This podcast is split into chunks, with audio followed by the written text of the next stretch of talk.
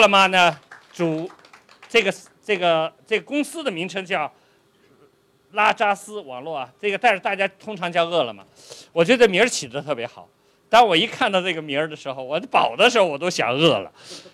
所以他做这个 O2O 的这团购呢，最近大家知道，由于美大这些的情况，由于阿里的这个这个战略的这个作为，使得我们饿了么呢也变成了一个我们思想和市场上一个很可能，不管你饿不饿，你都得饿了么的。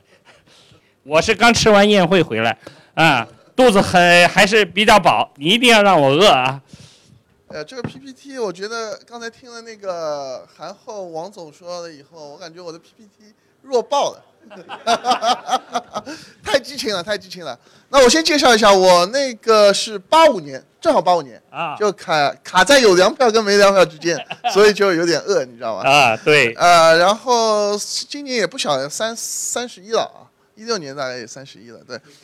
呃，但我们创业呢是比较早，我们其实饿了么是从零八年开始就开始创业了。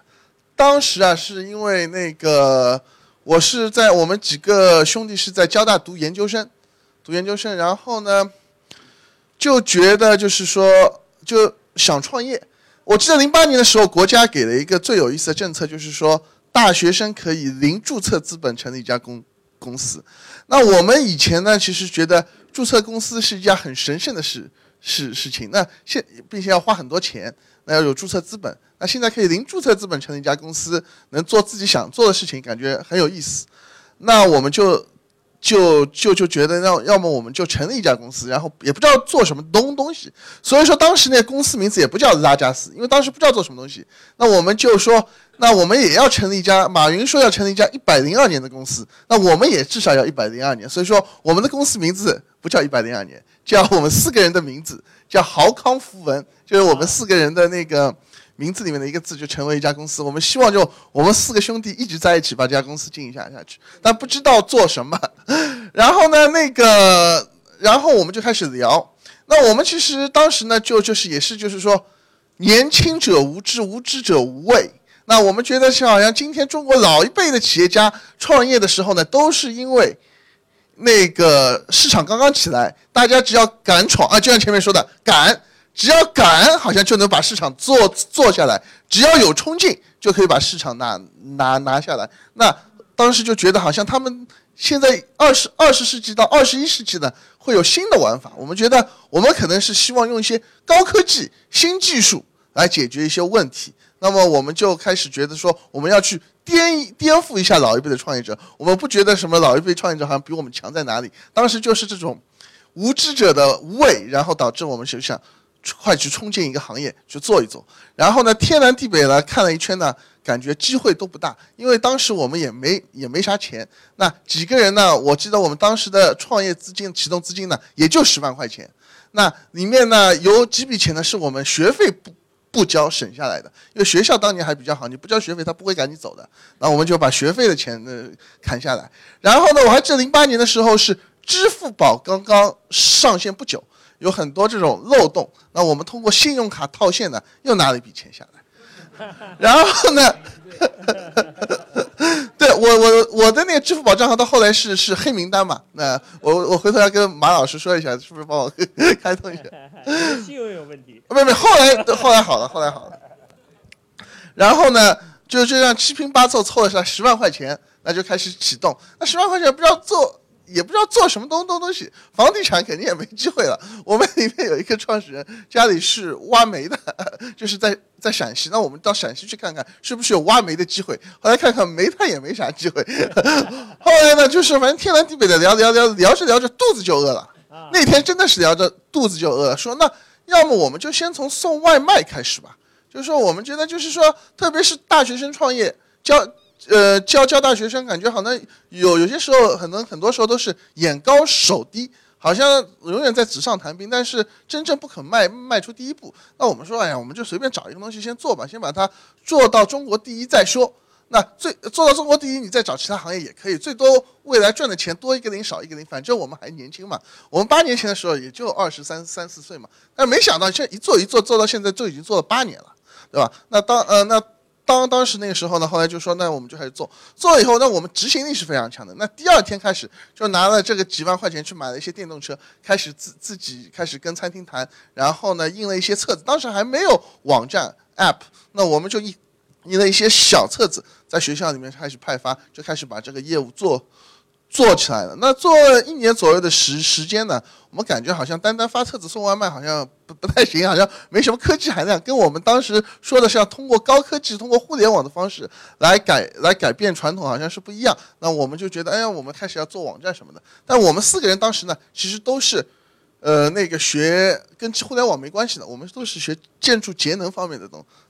嗯，东东西，所以说后来我们又招了很多人加入进来，那很多交大的学生也加入进来，然后呢，帮我们把网站啊什么东西弄弄起来了，开始一路的发展。那今天发展到现在呢，饿了么覆盖了全国大概超过两百五十个城市，那每天大概有三百多万人在我们平台上使用我们的服务。那我觉得今天我觉得我最骄傲的呢，不是说我们估值现在多多。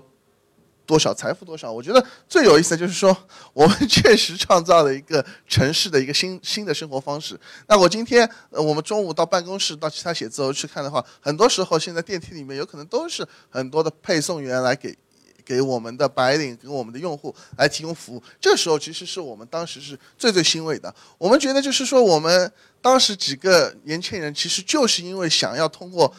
这种互联网的方式能够影响到周边人，就是已经感觉是一件最骄傲的事情。其实最早的时候，真的不是说要为了赚多少钱，我们也没想到这东西能做多大，我们就觉得当时能够影响。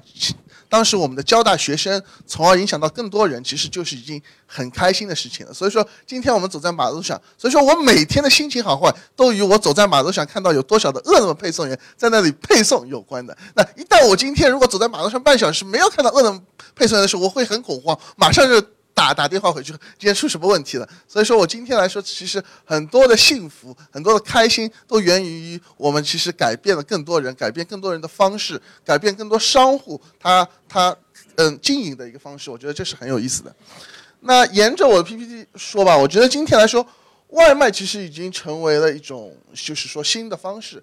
同时呢，我们觉得就是说外卖的使用场景也越来越多了，不一定是午餐，也不一定是晚餐，有可能是下午茶、咖啡、早餐。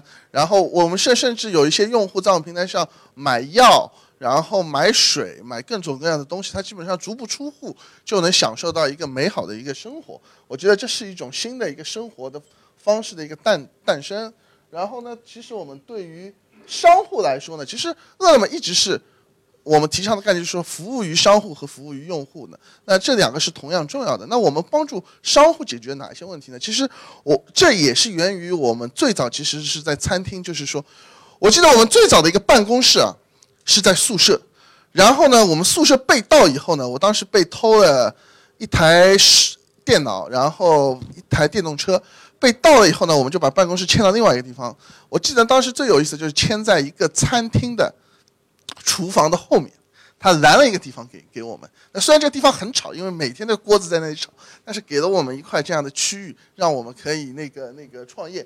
那当呃那段时间呢，我觉得这一年多的时间确实蛮好，就让我们就紧密的跟餐厅在一起。我们知道餐厅其实这种中小型的餐厅啊有什么困难。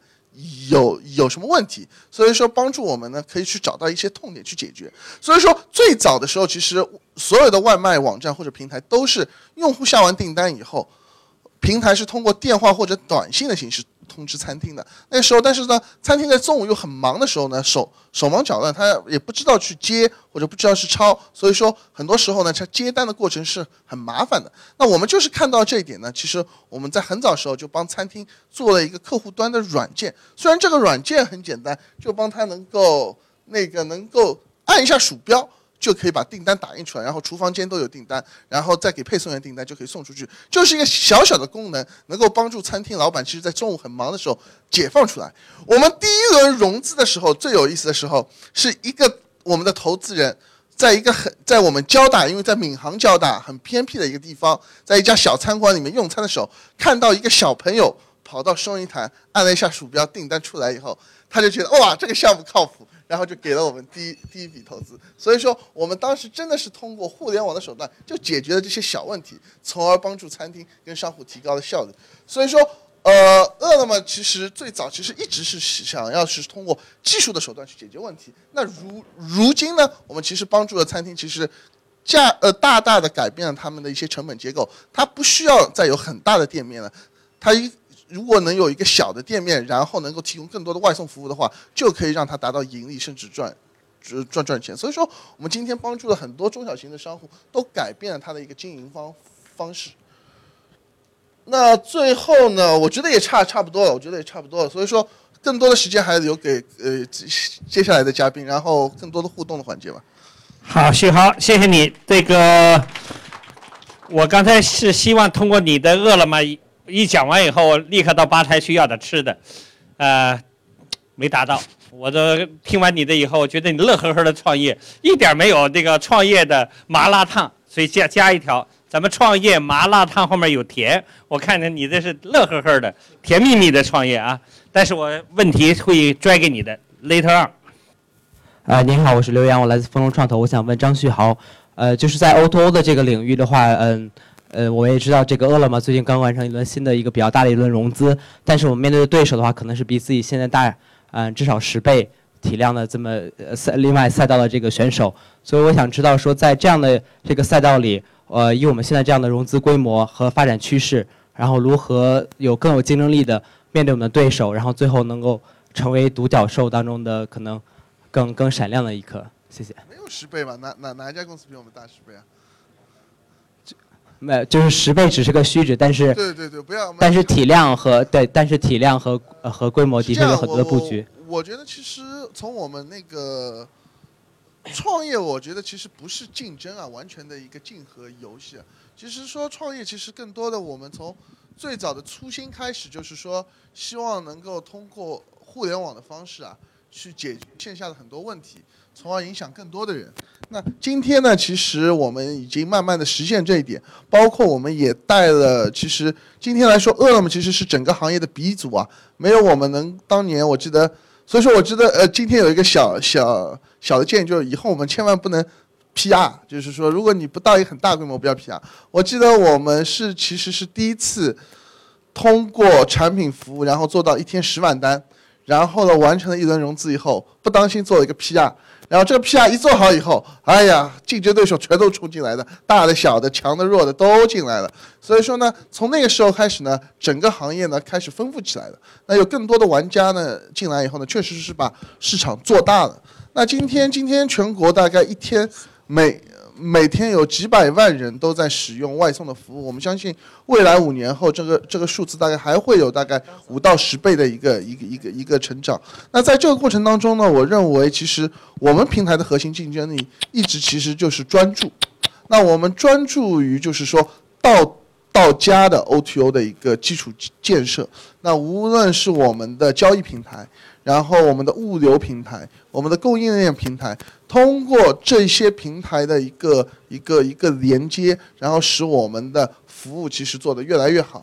那很多时候有可能今天大家可以看到 O2O 有可能是补贴很多，或者是是这样子的一个情况很多，但但是呢，我觉得未来我们越来越会看到这个竞争，不是单单在补贴层面的，更多的会是在你的。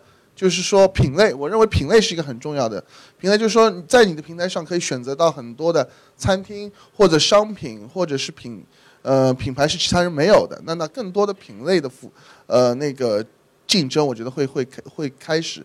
第二个呢，就是说物流的一个服务，就是说如何在全国两百八十个城市、超过三百个城市都有一个每一个区域都会有一个这样的及时的配送的网络，同时你的效率、你的成本你是最优的。那这块又是有有很长的路需要走。那第三块呢，就是你的供应链的整合能力，如何帮助本地的商户能够更好的把产品卖卖卖卖到全国。或者卖卖到每一个角落，那这样的能力的建设其实都是背后的，有可能是消费者或者其他人看不到的。那我们可能会更专注于把这这这些链都做好。所以说呢，有一个词蛮好，叫重度垂直。那我们更多的是要把这个吃跟吃有关的东西要做透做深，同时把物流、把及时配送这件事要做做深做。好的。那这样以后呢，你就能形成一个长期的一个竞争力。好，谢谢，谢谢徐航。